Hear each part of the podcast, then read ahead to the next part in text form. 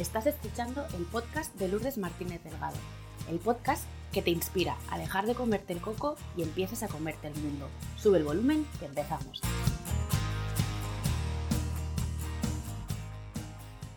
Hola a todos, ¿qué tal? ¿Cómo estáis? De corazón espero y deseo que estéis bien. A la persona que me acompaña hoy al otro lado de la pantalla la conocí en un programa grupal eh, de cinco mujeres extraordinarias, estelares, que tenemos mucho que dar y que contar al mundo. Y cuando conocí su historia, supe que tenía que venir al podcast porque su historia y la de su negocio eh, las asocio a una palabra que a mí me resuena mucho y es oportunidad. Alba Cameño es organizadora profesional y viene a ayudarnos a poner orden en este podcast. Alba, bienvenida, muchas gracias por estar aquí conmigo y por tu tiempo. Hola Lourdes, ¿qué tal? Muchas gracias a ti por invitarme y por ese pedazo de presentación, la verdad para mí es un halago. Encantada de compartir contigo ese programa, que la verdad fue mm, súper bonito habernos encontrado por el camino contigo y con nuestras compañeras, que a día de hoy aún tenemos bastante contacto. Y la verdad es que es lo que te decía, muchas gracias, muchas gracias por invitarme. Em, ya os anticipo que eh, os aconsejamos quedaros hasta el final porque vamos a hablar de temas igual poco conocidos, pero que pueden ayudarnos a que nuestra vida dé un vuelco y dé un giro significativo y nos ayudemos a encontrar orden tanto en nuestras casas, en nuestros eh, emprendimientos, como también en nuestra cabeza, que esto es muy importante a la hora de poner foco. Eh, pues Alba, bienvenida tú y tu historia y para las personas que todavía no te conocen, eh, cuéntanos quién eres, a qué te dedicas y cómo nos ayudas. Pues bueno, yo soy Alba, como bien dijiste, tengo 38 años, vivo en La Coruña, soy mamá primeriza, o sea, desde hace nada, cinco meses he tenido a mi pequeño Oliver y yo me dedico al mundo de la organización profesional. Sobre todo mm, trabajo con mamás primerizas y embarazadas eh, para ayudarles a organizar lo que es la llegada de su bebé a casa y aquí sí que puedan tener un poquito bajo control todo, ¿no? que siempre se vuelve un poco todo loco cuando aparece esa nueva personita y así puedan disfrutar de esa etapa como se merece. ¿no? Lo hago a través de, normalmente lo hago a través de asesorías online o presencial incluso, y también muy pronto talleres de formación online. A eso me eh, dedico. Estoy conectando con eh, mi maternidad primeriza hace 14 años y cuánto habría dado yo por tener a una persona como tú que me ayudase en ese momento que mi cuerpo era todo un caos de hormonas, de nueva situación, de incertidumbre y encima qué necesito y cómo preparo el nido ¿no? y la llegada de, ese bebé, además que yo vivía en un piso chiquitito y teníamos recursos limitados, ¿no? pero esto luego hablamos un poquito más en profundidad. Yo sé que juego con ventaja cuando hago esta pregunta porque ya sé la respuesta, pero me gustaría saber si siempre te has dedicado a esto y cuántas vueltas das para llegar hasta aquí. Wow, eh, es una historia un poco larga, pero tiene un montón de cositas que pasaron por el camino para al final que el destino me diese la oportunidad de, poder ayudar a mamis y, y, sobre todo a embarazadas que están en este caso. ¿no? Siempre he sido un culo inquieto, me ha gustado pues eh, bastante invagar en diferentes trabajos, eh, darme un poco a conocer eh, ese tipo de trabajo distinto a, otros, ¿no? Entonces, siempre fui muy apasionada y eh, para que te hagas la idea, yo empecé a trabajar como peluquera. Ese fue mi primer trabajo. He sido peluquera durante cinco años.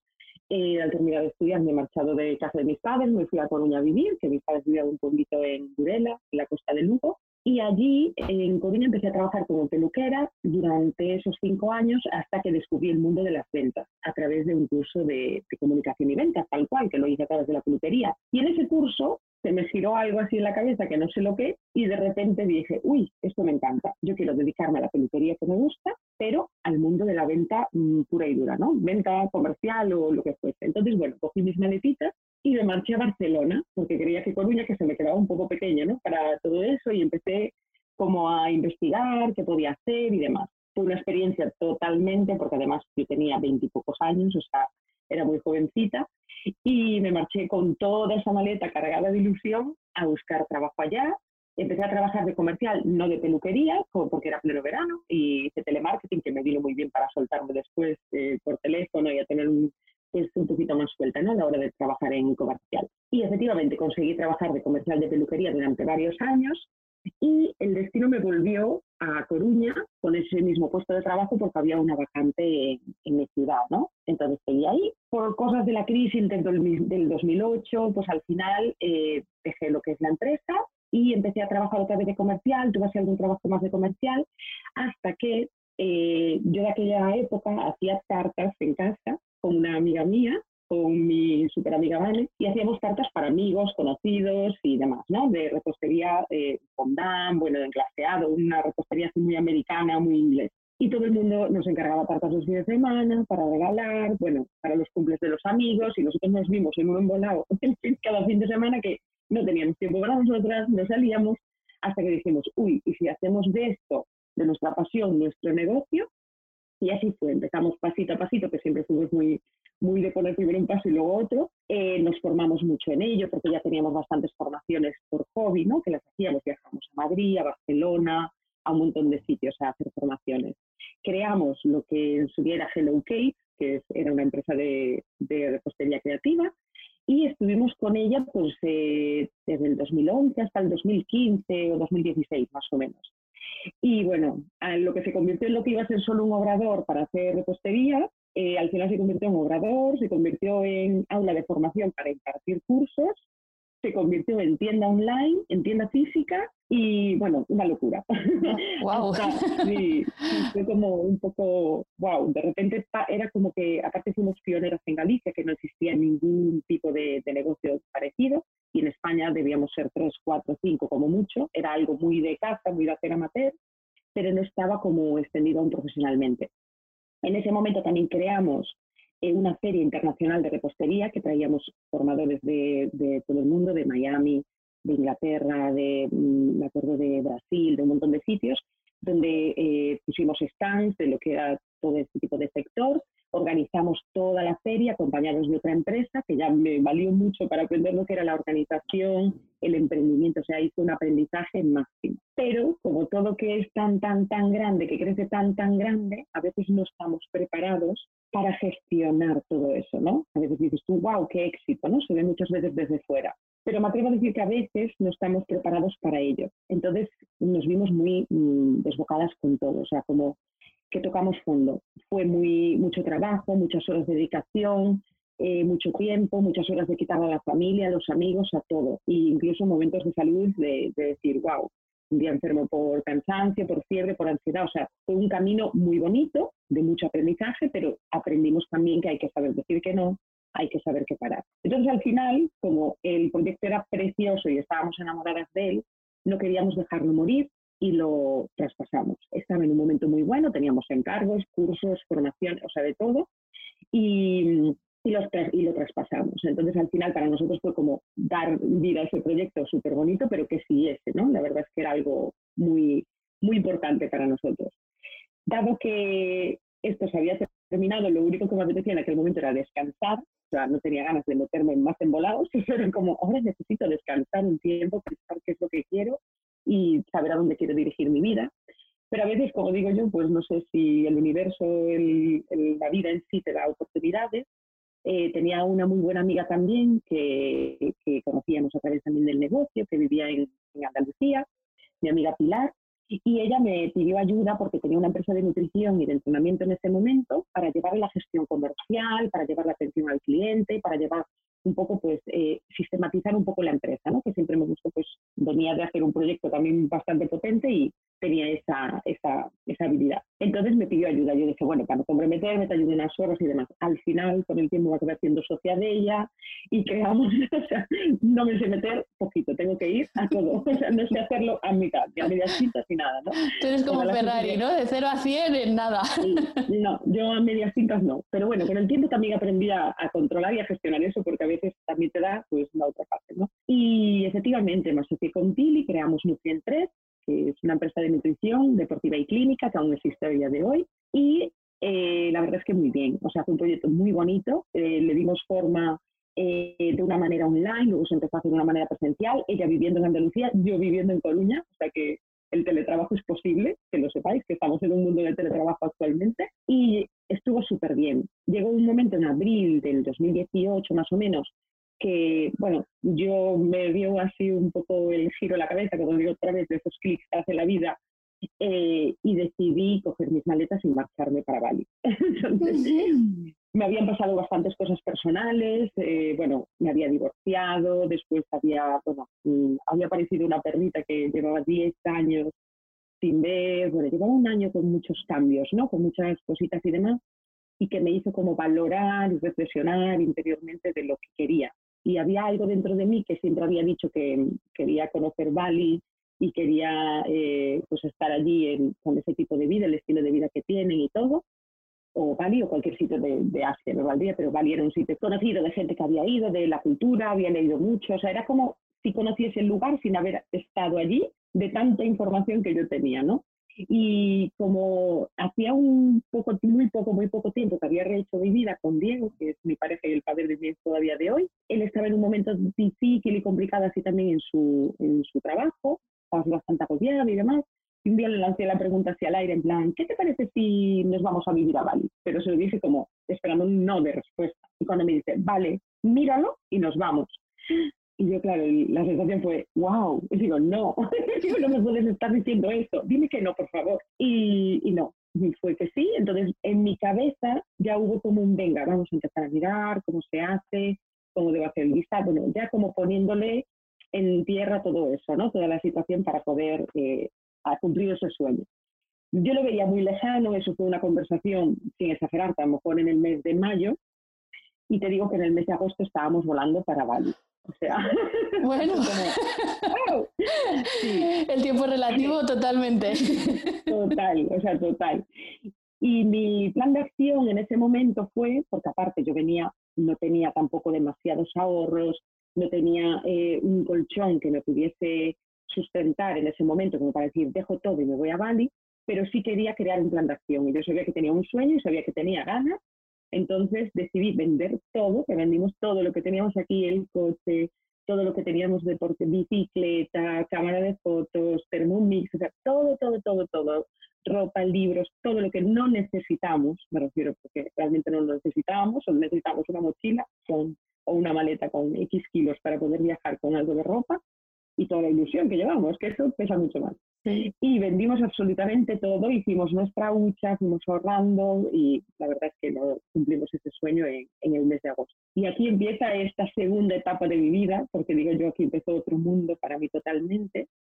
Y cuando llegamos a Bali, wow, fue como una sensación de, hey, que te vas a quedar aquí un tiempo. Y bueno, la verdad es que era una sensación de alegría, pero también de incertidumbre, ¿no? Estabas cumpliendo tu sueño, pero tienes ese escalofrío de ¿qué pasa ahora? ¿no? Yo me iba con un pequeño proyecto de gestionar diferentes empresas eh, y pymes, bueno, empresas pequeñitas y, autónomos, que les ayudaba un poco pues, con el sistema de organización en, en, la empresa, de cómo desarrollar pequeñitas cosas para avanzar y demás.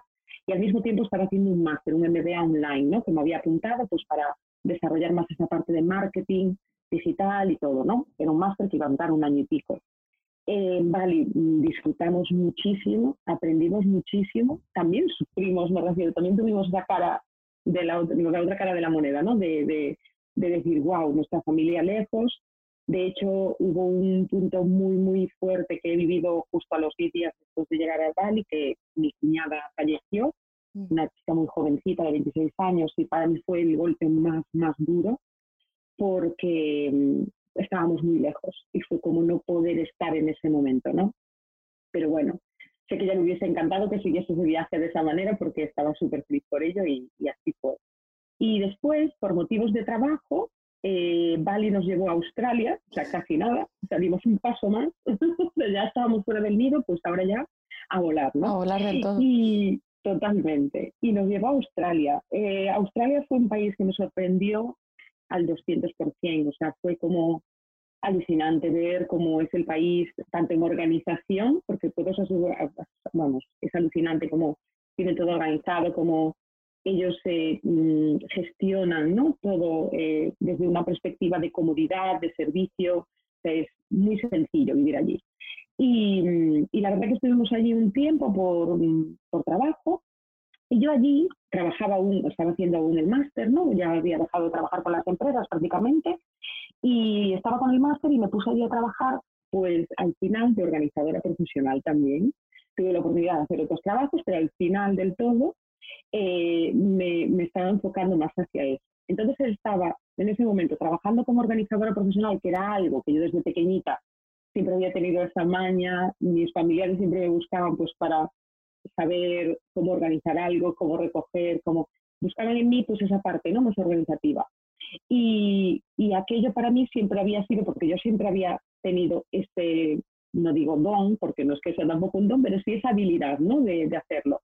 Y cuando tuve la oportunidad, hablé con mi jefa, además la, la Marica, que es una persona encantadora de allí de Australia, y cuando hablé con ella y le propuse esa parte de desarrollar todo lo de organización profesional allí, me dijo, adelante, hazlo como tú veas y, y así fue. O sea, me dio una oportunidad muy grande.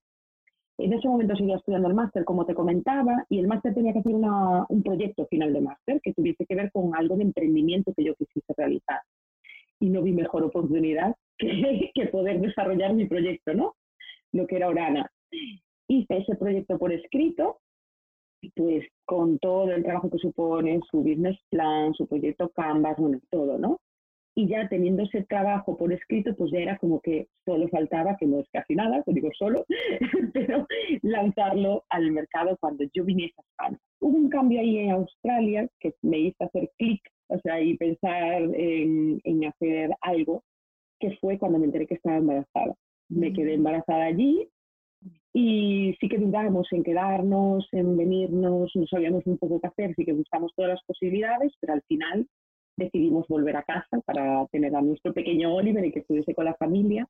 Y ahí ya vi claro que tenía que juntar el proyecto que había realizado y con la expertise que había tenido allí para poder desarrollarlo aquí en España volví hace nada, o sea, en noviembre, acabo de llegar hace unos meses con mi barriga y con mi Oliver dentro, que venía de siete meses, o sea, después de un viaje súper largo. Y la verdad es que veníamos cargados de, de, ilusión, con muchas ganas y con mucha incertidumbre en todos los sentidos, ¿no? Porque eran con, con un proyecto de, en papel, pero con otro en carne y hueso, o sea, era total, ¿no? Y así fue, llegué aquí, eh, me dediqué a cuidarme un poquito y a, estar conmigo y a organizar toda la parte de, la llegada de Oliver. Y ahí sí que descubrí, o más o menos fui consciente de la necesidad de tener el orden y la organización para poder desarrollar después las cosas de una manera mucho más sencilla, más simple y no tener que estar pendiente de otras cosas, sino más que de tu bebé, ¿no? Y me ayudó un montón pues tener organizada su ropita. Eh, no haber pensado bien qué productos comprar y cuáles no para no caer en el exceso de compra. Eh, y poder, sobre todo, mm, tener mucha comunicación con, con, Diego, en este caso, para que él también, también estuviese metido en esa parte de organización de ambos, ¿no? no es cosa mía sola, eh, efectivamente, hacer equipo. Y así fue, tuve a Oliver en febrero, que fue poquito antes del confinamiento, y ahí ya fue, bueno, el cambio total, viene a ponerse patas arriba tengo que decir que yo soy una persona que me gusta mucho tener todo controlado, medido y demás. Y yo, bueno, mi trabajo durante todo el embarazo fue pensar en que no iba a poder ser así. en que olvídate de ese control, olvídate, de esa planificación y déjate llevar y fluir. Esa era mi parte de, trabajo interno, sobre todo, que también es una parte de orden y organización interna, porque sí que necesitaba eh, soltar un poco esa parte de querer tener control, ¿no? Para dejarme llevar, que es también muy bonito. Y así fue. Vino Oliver y yo empecé a no marcarme ni fechas ni nada, sino poco a poco. Y nada, y al poco tiempo, ya estando confinados, dije, creo que ahora es el momento de lanzar redes sociales y empezar a dar un poquito de bombo a, a lo que sea el proyecto. Y aquí estoy, ahora mismo, bueno, encantada y feliz. El proyecto está saliendo a la luz pasito a paso y así he llegado yo a, ser organizadora profesional después de tantas cosas en el camino. Sí, esta es mi historia. Me viene como eh, una idea a la cabeza y es, has dicho, ¿no? Y así es como llegó a ser organizadora creo que siempre ha sido organizadora, quiero decirle. Y una frase que decía, cómo ayudar a una persona a que se convierta en lo que ya es. Y yo creo que tú siempre has sido organizadora, siempre por lo que nos has contado has tenido ese gen de emprendimiento, de lanzarte a la piscina, de asumir nuevos retos. Y creo que esto es gracias a lo que tú decías, tus dones, tus talentos, el, gestionarte. Yo siempre he pensado que una persona que tiene eh, una buena gestión emocional, que se conoce, que tiene una autoestima eh, elevada, una autoestima sana, es capaz de asumir nuevos retos y eh, afrontar la incertidumbre con más confianza y seguridad. Y en esta historia que nos has contado hay millones de, situaciones de incertidumbre y de, y de, desafío, de cambio, ¿no?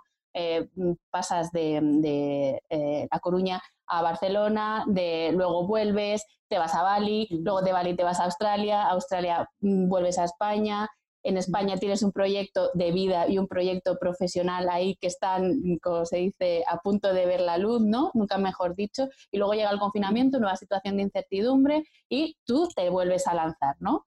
Entonces, yo creo que emprender, y esto lo hemos hablado muchas veces, ¿no? No es sencillo, pero me gustaría saber en toda esta experiencia, ¿no? Y en todo este camino que tú has andado y has recorrido, ¿cuál es ese aprendizaje que te ha ayudado a superar eh, pues esos momentos ¿no? difíciles, esos obstáculos, esas barreras que todas nos encontramos en el camino? Pues a ver, el aprendizaje yo creo que al final es un poco lo que acabas de decir tú, el conocerte. O sea, el, empezar a, ver que aunque mires para adentro muchas veces no te va a gustar cosas que ves, tienes que asumirlas, o sea, tienes, debes, no tienes que hacer nada menos que yo te diga, pero deberías asumirlas porque te va a ayudar a crecer. Me refiero, para mí la clave y el clic fue eso, no cerrar los ojos ni, ni, ni, dejar de, de, hacer introspección hacia adentro, ¿no? para ver quién soy de verdad. Sí que fue verdad que hasta que yo me volví de, hasta que estuve más o menos pues eh, trabajando en la parte de Hello Case, de, la de pastelería y demás, yo creo que mi vida fue como una cosa detrás de otra, pim pam, pim pam, no sé, fue como todo como muy seguido, aunque sí había momentos de incertidumbre, había momentos en los que eh, pues daba pasos y avanzaba y demás, yo creo que no lo hacía conscientemente internamente, me refiero.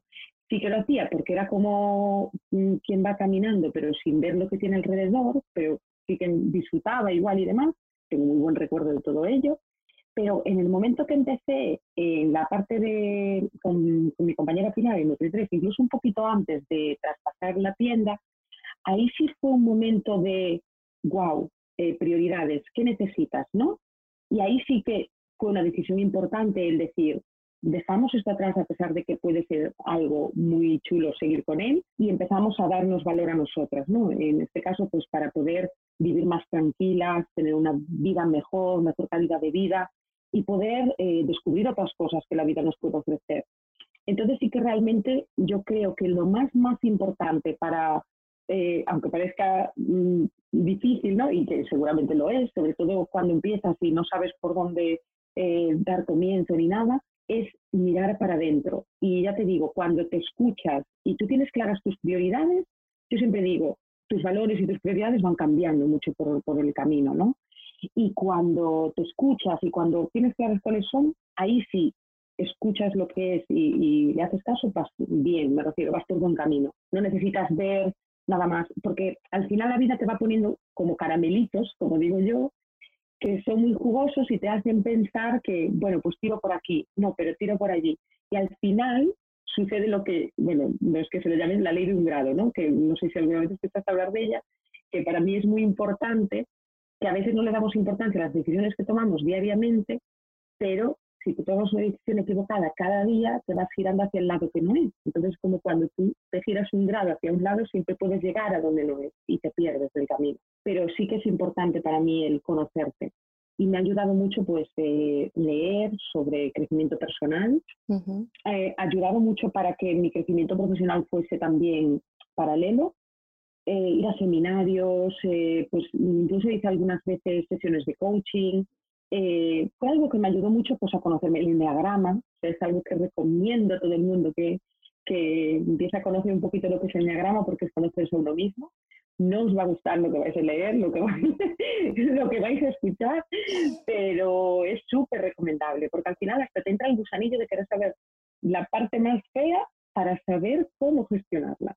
Y a mí me ha ayudado eso, el no perder eh, el norte, ¿no? El, el, al final escucharme, aunque hay veces que te dejas ir, siempre volver a ti, eso sí. Y bueno, mi pequeño Oliver que está ahí totalmente diciéndome, no controles tu vida, que ya la controlo yo, y aprender a gestionar ese control. O sea, eso es ya la guinda del pastel. Sí, el aprender a soltar y fluir. Eh, sí. ¿Qué número eres del enneagrama, así por curiosidad? Un 7. Eres un 7. sí, como digo yo, un poco trabajado. Qué bueno. A veces. Qué bueno. Em, te iba a preguntar que cómo de importante es para ti el tema del autoconocimiento, pero nos lo has dejado claro. Entonces te, te la voy a reformular la pregunta. Si tú le tuvieras que decirle a una emprendedora por dónde empezar, ¿crees que debería de empezar por el autoconocimiento? Total, para cualquier cosa, sí, total. O sea, yo creo que te va a ayudar a tomar decisiones más, eh, no sé, o sea, más eh, de verdad de ti, ¿no? Eh, sin pensar en nada externo, ni en tu familia, ni en tus amigos, ni en lo que dirán. Si tú te conoces a ti, sabes lo que quieres y cómo lo quieres, al final las decisiones que tomes van a ser para hacerte feliz a ti. Mm. No es contaminado de nada que tienes alrededor. Entonces yo siempre recomiendo que aunque empieces un proyecto, no te olvides de, tu crecimiento personal. O sea, es que es, mm, vamos, la magia. Yo creo que al final es, eh, cuando, cuando descubres eso, sucede la magia. Para mí hubo un clic con un libro que es muy conocido, yo creo. Dilo, si quieres. sí, El Secreto, eh, me imagino que lo conoces, sí, que lo conocéis. Eh, y fue como, es un libro que a lo mejor, mm, no sé, en otro momento lo hubiese leído y no me hubiese sucedido nada, pero yo creo que apareció en el momento exacto y y justo para hacerme ese clic, ¿no? Y ahí fue como dije, wow, pues esto tiene como algo que ver, ¿no? Con la vida. Y a partir de ahí, pues ya empezar a, a leer más, a intentar indagar más en eso, las conversaciones y la gente que al final tienes con la gente que te rodea, a ver, no es que estés todo el día hablando como un hierbas, como digo yo, ¿no? Como dice muchas veces eh, en nuestro, ¿cómo se llama el del enagrama? Borja Vilaseca. Eh, Borja Vilaseca. Somos Vilasecter. Somos Vilasecter, total. Y efectivamente, no tienes que estar como un hierbas todo el día diciendo, oh, ¿qué tal? Soy así, ni nada. Pero sí tienes que aprender a complementarlo, ¿no? En tu vida y en tu día a día, porque es algo como, yo creo que como, casi como el respirar, no, no tan exagerado a lo mejor, pero es importante, sí, para mí es muy importante. Y me ayudó algo mucho, mucho, que mm, yo animo a todas las emprendedoras a que intenten eh, incluirlo en sus hábitos, el meditar. O sea, y ya no hablo de meditar, de que tengas que cogerte la aplicación, descargarte una música, estar 10 minutos ahí o 15 o media hora, no, sino de tener un ratito para ti. Que estás tomando un café, que estés pensando en ese café, que te estás dando una ducha, que estés pensando en esa ducha, o que vayas a dar un paseo a la montaña y que veas los árboles que hay, la luz que hace, todo. Entonces, eh, la meditación, yo es algo de lo único que he podido mantener eh, desde que nació Oliver, o sea, porque me gusta mucho hacer deportes, a veces ocio y otras muchas cosas, pero el meditar, que son 5 o 10 minutitos, a veces lo hago en la cama mientras él está medio dormido aún por la mañana antes de despertarme, y para mí es súper, súper importante, sí que es algo muy importante. Entonces, bueno, para mí sería eso, sí, la importancia del crecimiento personal e incluir algún hábito que, que les ayudase. Sí, porque al final todos tenemos esa voz interior nuestra que nos indica dónde está nuestro norte, ¿no?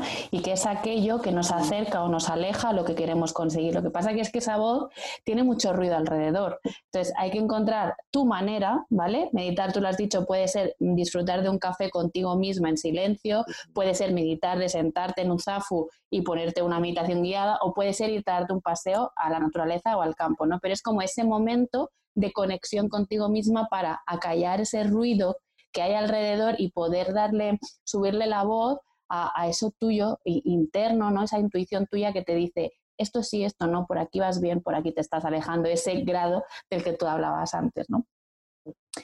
Em, Totalmente. Mm. ¿por, qué organizadora profesional? ¿Qué, qué, ¿Qué de bueno tiene esto? Sí. Pues a ver, organizadora profesional yo creo que va ligado un poco a la historia que os acabo de contar, ¿no? De, de, cómo había llegado a serlo. Yo desde muy pequeñita, yo me acuerdo que la vecina de arriba, María, eh, siempre me llamaba, vamos a jugar a organizar el escritorio de mi casa, porque ella que decía, como ella era desordenada, y yo llegaba allí, me encantaba juntar los lápices juntos, los decoradores, los libros todos del mismo color, y me encantaba. O sea, yo no fui consciente tampoco de eso, me lo recordé ya hace poquito tiempo y la verdad es que me sorprendió y dije yo, wow, es verdad.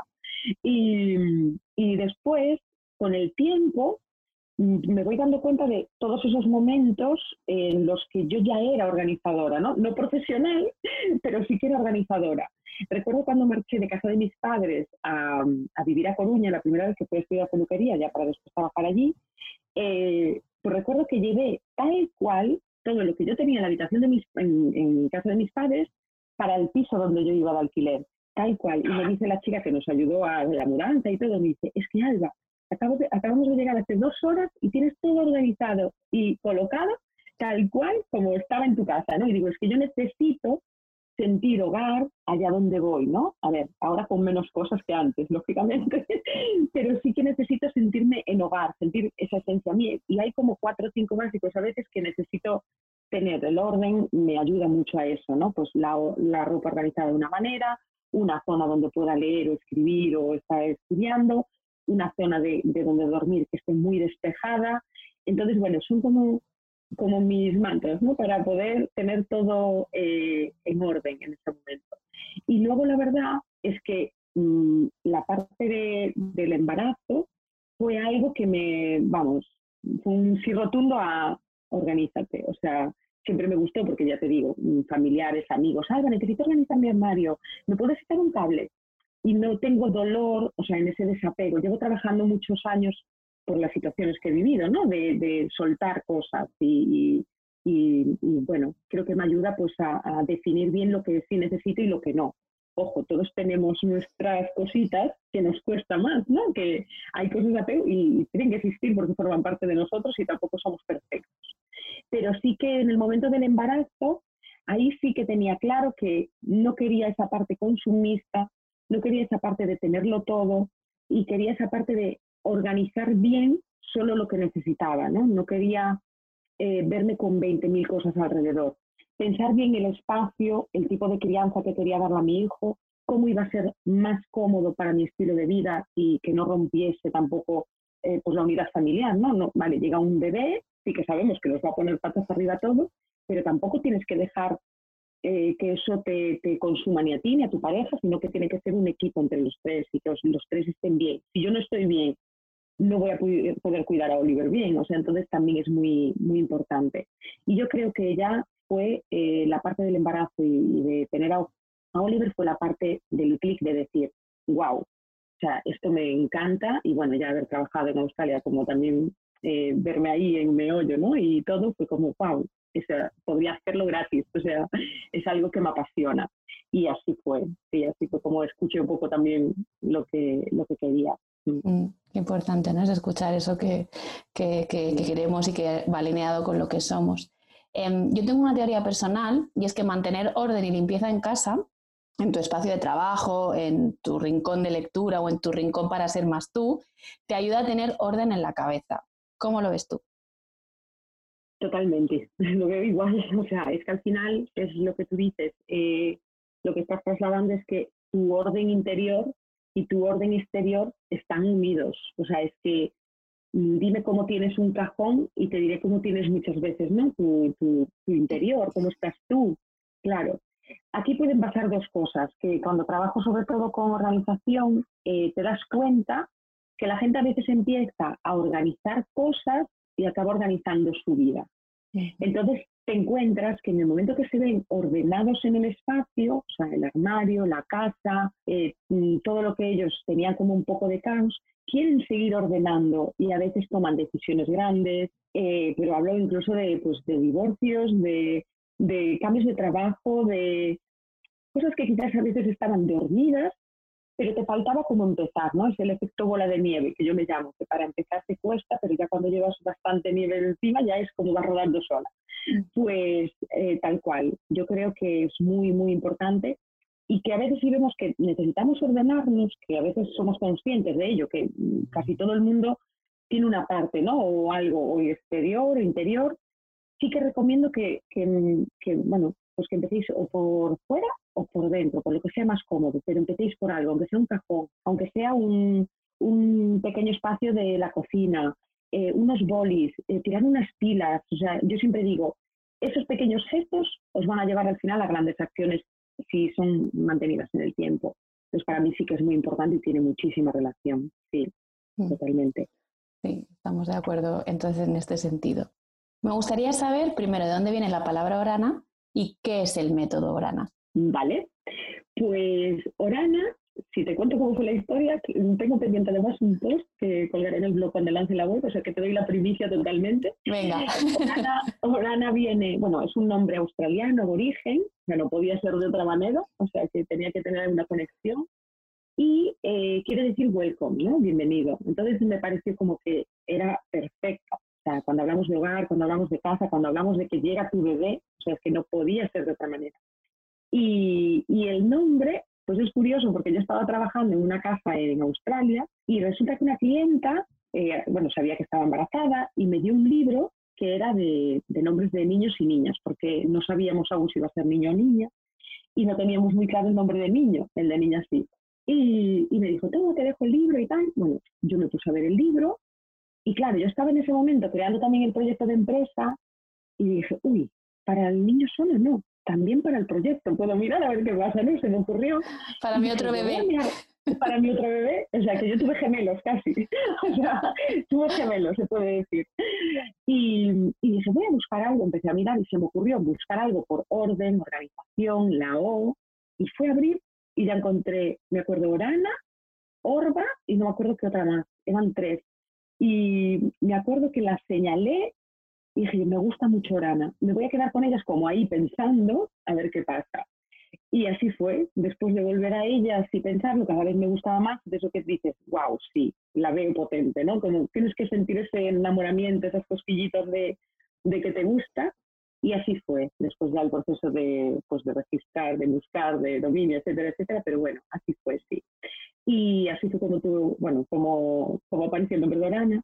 Y de ahí eh, también apareció lo que es el método, que quería buscar quería buscar algo que fuera muy sencillo, muy simple y que la gente pudiese recordar. Y al final quería ponerle nombre a lo que yo llevaba haciendo pues hace tiempo, pero de una manera sencilla que la gente no tuviese que pensar 20 cosas para organizar un espacio. Y que si tienes que volver a organizar algo, que tengas que acordarte de eso y nada más, ¿no?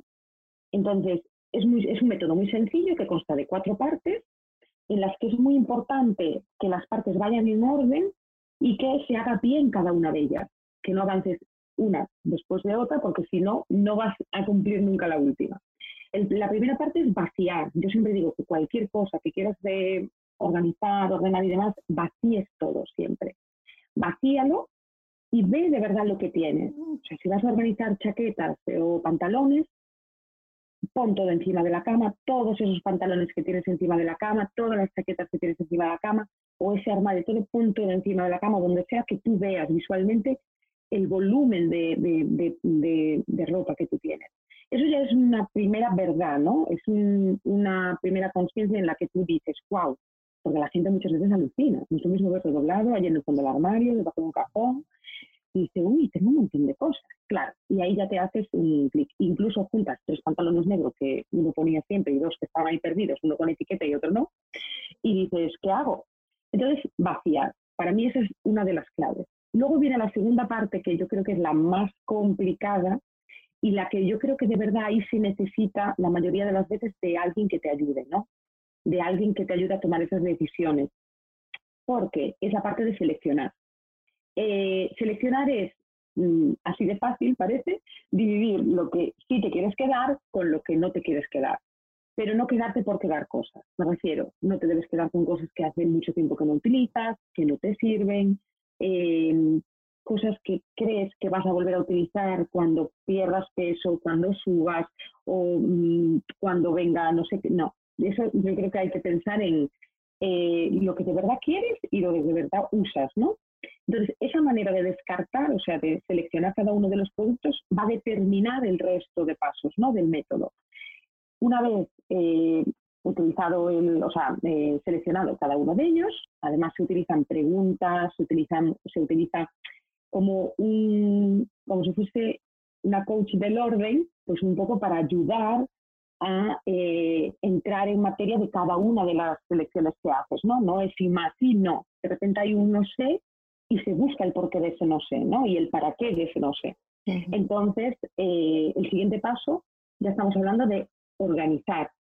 Organizar es simplemente ver lo que te ha quedado. Si tú tienes tres pantalones, no es lo mismo que tengas 15, entonces tienes que buscar el sitio adecuado, o si utilizas pantalones cada 15 días porque te gusta la falda, tienes uniforme o otra cosa, no vas a tener que ponerlo muy de acceso fácil, ¿no? Entonces, hay que buscar una lógica y hay que buscar cómo organizarlo y en dónde, si es posible, casi siempre va a ir o colgado o en, o en vertical cuando hablamos de prendas. Y cuando hablamos de cosas, pues también tenemos que buscar el espacio correcto. si tenemos niños, por ejemplo, y siempre protestamos, no, es que el niño no deja la chaqueta en la entrada, por ejemplo, pues sí que es importante que le tengamos un acceso fácil a ese niño para que deje la chaqueta en la entrada, porque a lo mejor está muy alto, a lo mejor el niño lo suelta encima del banco o lo que sea. O si tú, por ejemplo, tienes un bebé y le cambias el pañal cinco veces al día, o seis, o diez, eh, lo que tienes que tener es acceso a eso y algo muy sencillo, no que tengas la papelera en un sitio, que tengas el pañal eh, puesto en otro, tienes que tener todo como muy organizado según tu estilo de vida. Entonces, esa parte de organizar también es importante según cada, cada vida, o sea, cada persona tiene un, estilo de vida diferente, ¿no? Y luego la última, que esa ya es más tarea también del cliente, es mantener. Vale, yo sí que le ofrezco herramientas y vamos trabajando durante todo el proceso ya esa, esa manera de organizar para que el mantener pues sea posible, ¿no? Y, puede perdurar mucho en el tiempo ese orden y que no haya un efecto rebote, que es lo peor. ¿no? no, no vale de nada que yo te vaya a ayudar y que al final, a los 15 días, todo vuelva a estar igual. Por eso es tan importante mimar cada uno de los procesos. Y al final me gustaba, pues, Mm, crear cuatro pasos sencillos, bueno, parecen sencillos, hay alguno que es de trabajo interno, pero que sean muy fáciles de recordar, ¿no? Entonces, eh, ese es el método Lana, realmente, sí. Si no me equivoco, tienes en tu Instagram un, post que habla un poco sobre el método, ¿no? Lo dejaremos también em, eh, enlazado en las notas del podcast para que si alguien tiene alguna duda, pues se pueda ir ahí, hacer clic y ver.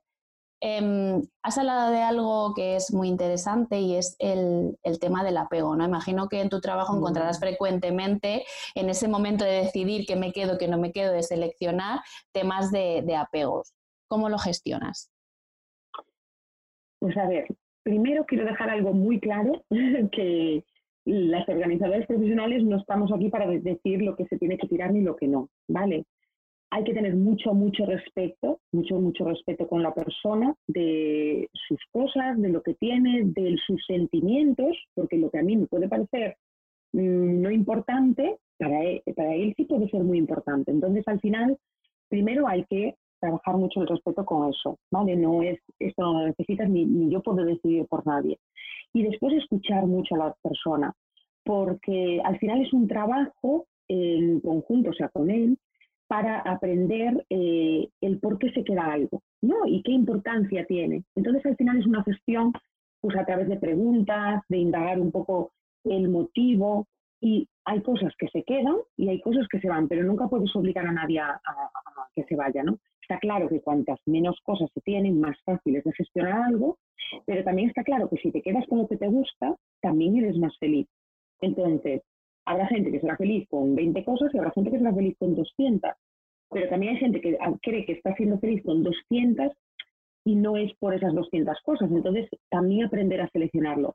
Y al final se hace a través de un trabajo interno con la persona y varias preguntas, ¿no? Eh, de, cada mm, objeto que vas decidiendo, si lo dejas, si no lo dejas, luego también dónde va a ir organizado, porque a veces tenemos creencias de que somos de una manera o hacemos las cosas de una manera y hasta que nos observamos o nos vemos en nuestro día a día, no lo sabemos. Entonces también es una manera de ver nuestro día a día, ¿no? Para después organizar todo eso. de esta manera es la más sencilla, se puede decir. Sino ver eh, nuestros escenarios, ¿no? Eh, y, mm. dónde esas cosas pueden encajar mejor o, peor, qué frecuencia las vamos a utilizar, entiendo un poco por aquí el tema.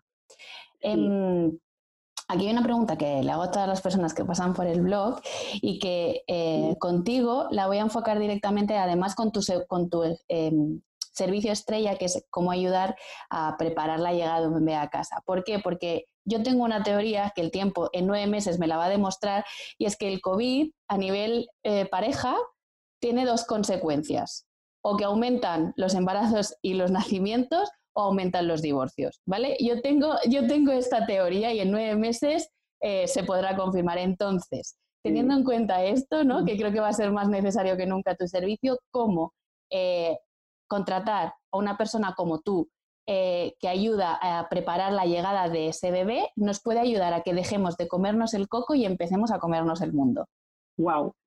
Pues a ver, está claro que sí, bueno, estoy totalmente de acuerdo con lo que tú acabas de decir, que de hecho creo que el vernos con otra persona o en familia tanto tiempo que no estábamos acostumbrados fue como algo nuevo, ¿no? Y puede pasar o una cosa u otra, seguro.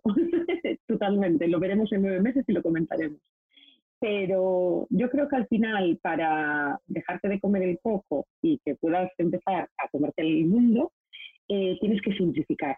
Me sale esa palabra. O sea, al final es simplificar. Y volvemos a lo que llevamos hablando todo este tiempo, que es eh, el si tú te conoces, si quieres, sabes lo que quieres y lo que no, el seleccionar, el saber los objetos y las cosas y lo que te hace feliz y lo que no, eh, la simpleza, cuantas menos cosas, mm, más simple eres, más feliz vas a acabar siendo. No estoy hablando de ni un, número ni de otro, pero eh, si tú simplificas, al final todo es más fácil, más sencillo no te hará dar vueltas a la cabeza, no te hará pensar en cosas que no son, en anteponerte, o sea, te va a ayudar a ver todo con más claridad. Y la respuesta está en que si tú mm, tienes que estudiar lo que dijiste antes, si tienes un escritorio eh, bien organizado, bien ordenado, vas a saber hacerlo mejor y vas a sentirte mejor que cuando tienes todo desorden, caótico, mm, ropa por un lado, por otro, que estás como perdido y, no has conectado, ¿no? Entonces, yo creo que una manera de comerte el mundo es que simplifiques, o sea, en todos los aspectos de tu vida. Sí. Qué bueno, qué bueno simplificar, soy muy fan de simplificar. Em, y por tu experiencia, ¿cuáles son los mayores errores que cometemos organizando nuestras casas? Wow, pues a ver, eh, yo creo que hay tres cosas, ¿vale? Que son las, el denominador común, por decirlo de alguna manera. El apego, que es el miedo a dejar ir las cosas, yo creo que eso es lo que más cuesta, sobre todo cuando no estás tan acostumbrado a, organizar, a ordenar, ¿no? Que es lo que más te cuesta trabajar. Y al final siempre digo lo mismo, el apego al final se trabaja, porque no es algo que, que digas, uy, no sé hacerlo, no, es como un músculo, vamos a pensar, ¿no? Tú empiezas a organizar hoy, eh, pues por ejemplo, mm, la ropita de tu bebé y tienes ese sentimiento de qué pena, porque claro, no quiero tirar esto, no quiero donarlo, no quiero desprenderme de él porque ya le queda pequeño y fue su primera ropita. Y luego con el tiempo, que ya lo hiciste en otras áreas, seguramente vuelvas ahí y digas, no pasa nada, tengo un buen recuerdo y ya no tengo ese apego tan grande, ¿no? Entonces, bueno, una de las cosas sí que es el apego, que yo lo veo casi siempre, en, todos los casos. Otra es eh, algo también bastante importante, es que no se define un lugar para cada cosa. Me refiero, yo puedo organizar y ordenar, muchas veces pasa que tú dices, ah, voy a ordenar este cajón. Sacas todo, lo dejas todo por encima y colocas la grapadora en un lado, la tijera en otro, pero todo está colocado aleatoriamente. Entonces, si tú le pones un lugar coherente, acorde al estilo de vida que tú tienes, porque a lo mejor tienes una tijera y una grapadora que no usas nunca y la estás poniendo en la parte delante y no vuelves que la pones en la parte de atrás. Entonces, lo que hablábamos antes, buscar el espacio correcto según el estilo de vida que tú tienes. Y como eso, en todo, ¿no? Si tú eres una persona que trabaja mm, pues fuera y viene con los zapatos siempre llenos de pierda o lo que sea, pues es importante que tengas un zapatero en la entrada, por ejemplo, o que tengas antes de entrar en casa. Y ahora más con el tema de, mm. del COVID, ¿no? En el momento que nos encontramos de desinfectar todo y limpiar todo. Pero es importante que veamos nuestro estilo de vida y definir un lugar para cada cosa, porque tú cuando tengas que volver a ordenar va a ser mucho más fácil. Tú sabes que quitas un arma de tu armario, una percha que tiene un abrigo y cuando vuelves y tienes que meter ese abrigo sabes que es en esa percha, sabes que es en ese lugar. Entonces es importante eso. Y la tercera, que no es menos importante, que yo creo que tampoco se habla mucho de ella, yo creo que es importantísima la falta de comunicación en el hogar. O sea, es muy importante que haya comunicación, o sea, muy, muy importante. Eh, realmente, si nosotros ordenamos o organizamos o otra persona lo hace, tenemos que contarlo. Porque no vale de nada que yo haya organizado los trapos aquí, los pañales aquí, la esponja allí, y que yo sepa que va ahí, pero que yo no le diga a la otra persona que también puede utilizarla o también lo puede dar uso de eso, que no sepa porque yo lo he puesto ahí. Entonces, yo siempre digo que quien organice, ordene en casa, que lo comunique. Y cuando terminas, es muy sencillo ir al cajón y decir, mira, pues esto aquí por esto, aquí están los pijamas por esto, aquí están los boys por esto. Y así, también la otra persona sabe que ese es el sitio de los bodies, que ese es el sitio del pijama y también puede hacer lo mismo que tú haces para que vuelva a su mismo sitio. Entonces, es muy, muy importante, tanto cuando hay niños, porque también es importante empezar a educar y a darles esa oportunidad a los niños de que mm, esa tarea de organizar, que no es organizar, sino es volver a colocarlo en el mismo sitio. No tienes por qué decir que lo hagan ellos de organizarlo tal cual, ni pensar por qué ponerlo ahí, pero si tú le enseñas dónde está y dónde tiene que ir, es más sencillo. Entonces, bueno, para mí son esos tres. Sí, estoy totalmente de acuerdo contigo. Según estabas hablando, me estaba imaginando esos momentos que llega a casa y te pregunta alguien, tu hija, tu marido, da igual, eh, mamá, ¿dónde está no sé qué? Y tú dices, donde tú lo dejaras. Yo sé dónde están mis cosas porque siempre las dejo en el mismo sitio. Si tú las cambias de sitio, tú sabrás dónde las has dejado, ¿no? Entonces, esto de la comunicación me parece súper interesante que lo hayas mm. traído porque creo que es el origen de muchas discusiones al final en casa. Mm, totalmente, sí, sí, sí. Em, y cotillando el otro día un poco también por tu perfil, eh, buscando un poco más de información para la entrevista, vi que tenías un post que hablaba sobre algo que a mí me pareció muy guay y es la caja del orden. Cuéntanos un poquito más sobre ah. esto. Sí, pues tengo que decir que ha sido uno de los posts que más ha gustado. O sea, mm, sigue ahí en el primer lugar. O sea, fue alucinante porque es algo que a mí me parece súper sencillo y que siempre intento que aplique la gente que yo conozco, ¿no? Que siempre lo recomiendo y demás. Pero no sabía que iba a tener tanta aceptación y que iba a gustar tanto. Y la verdad es que es algo muy sencillo, porque bueno, se trata de que tú utilices una caja, como dice en el post, que le llaman la caja del orden, debe ser la bolsa del orden, no pasa nada, pero eh, se trata que también en cinco pasos muy sencillitos eh, puedas eliminar cosas que tú en el día en día te van entorpeciendo. Entonces, ¿qué pasa? Nosotros muchas veces estamos cocinando, por ejemplo, y vamos a coger una sartén, pero resulta que hay una que tiene el mango un poco torcido y no la utilizamos nunca porque como tenemos que ponerle un tornillo o, está toda raspada y ya la tenemos que tirar algún día, ya, ya organizaremos. O de repente mm, vas a buscar unas pilas y resulta que las cuatro que tienes allí pruebas las cuatro porque hay dos que no funcionan y dos que sí. Y esas dos las dejas ahí porque, bueno, ya veré lo que hago, ¿no? Cuando me toque tirarlas. Entonces, que al final es ruido lo que tienes todo el tiempo a tu alrededor, ¿no? Y es algo como que no es que te incomode, de decir que no te dejes de avanzar en el día, pero están ahí, hacen como un crunchy crunchy, como digo yo, ¿no? Y, y, bueno, es muy sencillo, es que tú busques, bueno, uno de los primeros pasos es que tú busques un lugar de la casa que sea cómodo de acceso a, toda la, todas las personas que vivan en ella, pero que tampoco entorpezca, me refiero que no tengas que andar dejando la, caja, ¿no? la bolsa, apartándola ni nada, pero en un sitio que no sea tampoco que tengas que ir al pillo de un armario, o sea, que sea accesible, puede ser en, una zona de tondederos, puede ser donde está la lavadora, puede ser en la entrada si tienes como un armario para poder dejarlo, algo que esté accesible a toda la familia. Yo siempre digo que hay que hacer reunión familiar, ¿sabes? O sea, porque es, para ti puede ser muy accesible, pero para otra persona no. Entonces, primero buscas el lugar. Cuando ya tienes el lugar, ahí dejas la bolsa. Y ahora el segundo paso es comunicar, que es lo que yo te comentaba ahora. Ahí siempre debemos decir a todo el mundo dónde está esa caja y lo que debemos hacer con ella.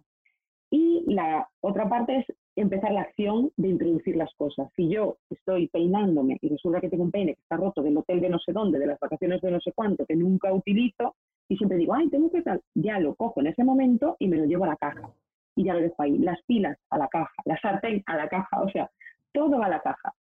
Después sí que hay que poner y marcarse también que la caja no va a durar ahí toda la vida, porque si no va a ser el cúmulo de las cosas de la caja, y seleccionar cada una de las cosas que tenemos, pues lo que es para punto limpio, lo que es para donar.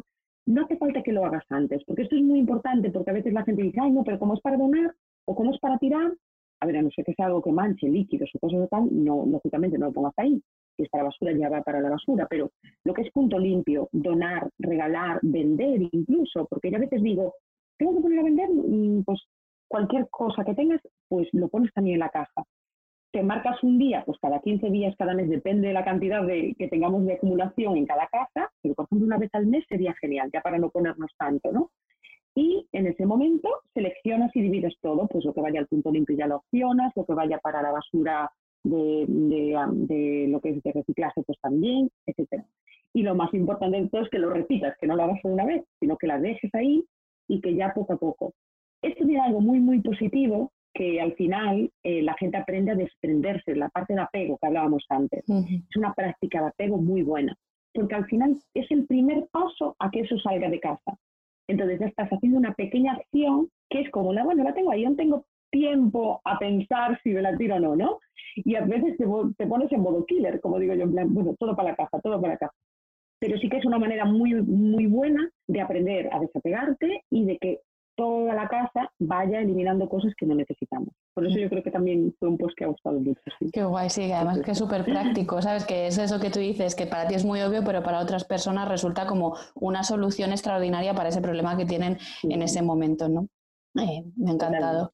Cuéntanos dónde te podemos encontrar una persona que quiera poner orden en su vida y necesita una profesional como tú que le ayude a desapegarse, a, implantar este método en su vida. O si hay alguna mamá que nos está escuchando que dice, jo, es mi salvación, eh, voy a contactar con ella porque me va a ayudar muchísimo a ver qué necesito, qué no y cómo lo organizamos. ¿Dónde estás? Pues me puedes encontrar, a ver, donde más activa estoy siempre es en Instagram, que es arroba orana.espacio y orden. Eh, desde ahí también puedes tener los enlaces directos tanto al email como al teléfono y ya directamente escribirme. El email es hola.orana.es. Muy pronto podrán ponerse también en contacto a través de la web. Estoy ahí a puntito a puntito, como digo yo, pero estas cosas llevan tiempo.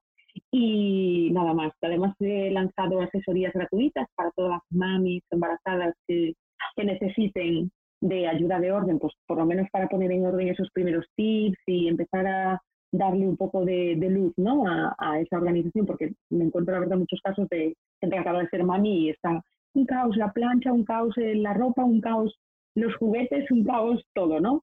Entonces, aunque sea eh, cuatro cosas, eh, pueden reservar su sesión gratuita a través también del enlace que aparece en la biografía de Instagram y ahí estaré para echarles un cable y seguirme en redes, que siempre cuelgo algún, algún consejito para, poder ayudarles. Sí. Súper útiles estos consejos, claro que sí, lo dejaremos todo enlazado en las notas del podcast, ¿vale? Eh, la web sí ya ha salido, Instagram, incluso las asesorías también, el mail, para que, como siempre digo, estén a un golpe de clic eh, para contactar contigo. Pues Alba, ha sido un auténtico placer tenerte eh, hoy aquí. He aprendido muchísimo, me llevo un montón de, ideas que ya puedo empezar a implementar. O sea, lo de la caja era sí o sí, mm, ya tengo una caja pensada para, esa función. No sé si hay algo que se te ha quedado pendiente por decir, algo que te gustaría comentar antes de despedirnos. Simplemente animar a todas las personas, tanto a las mamis embarazadas, que es mi especialidad, como al resto, a que se animen a empezar por algo muy pequeñito de lo que es el orden. Y sigo diciendo, tanto interior como exterior, o sea, al final eh, transmite mucha paz sentir ese orden a tu alrededor, ¿no? Que es algo muy agradable. Eso les aconsejo, sí. Mm. Pues con este último consejo final de Alba nos despedimos. Yo agradecerte pues esto, todo lo que has compartido, eh, lo divertida que ha sido la, entrevista, me lo he pasado súper bien, he aprendido un montón, como te he dicho, creo que vas a ayudar a muchísima gente y este proyecto. Me alegra mucho de ser de las primeras en entrevistarte porque sé que vas a tener tanto éxito que luego va a ser más inaccesible contactar contigo. O sea, estoy súper convencida de esto. Así que nada, esto, que muchas gracias por, participar, por querer estar aquí conmigo y a las personas que han llegado hasta el final. Espero, estoy convencida que les habrá encantado el episodio y como siempre nos vemos el próximo martes. Adiós.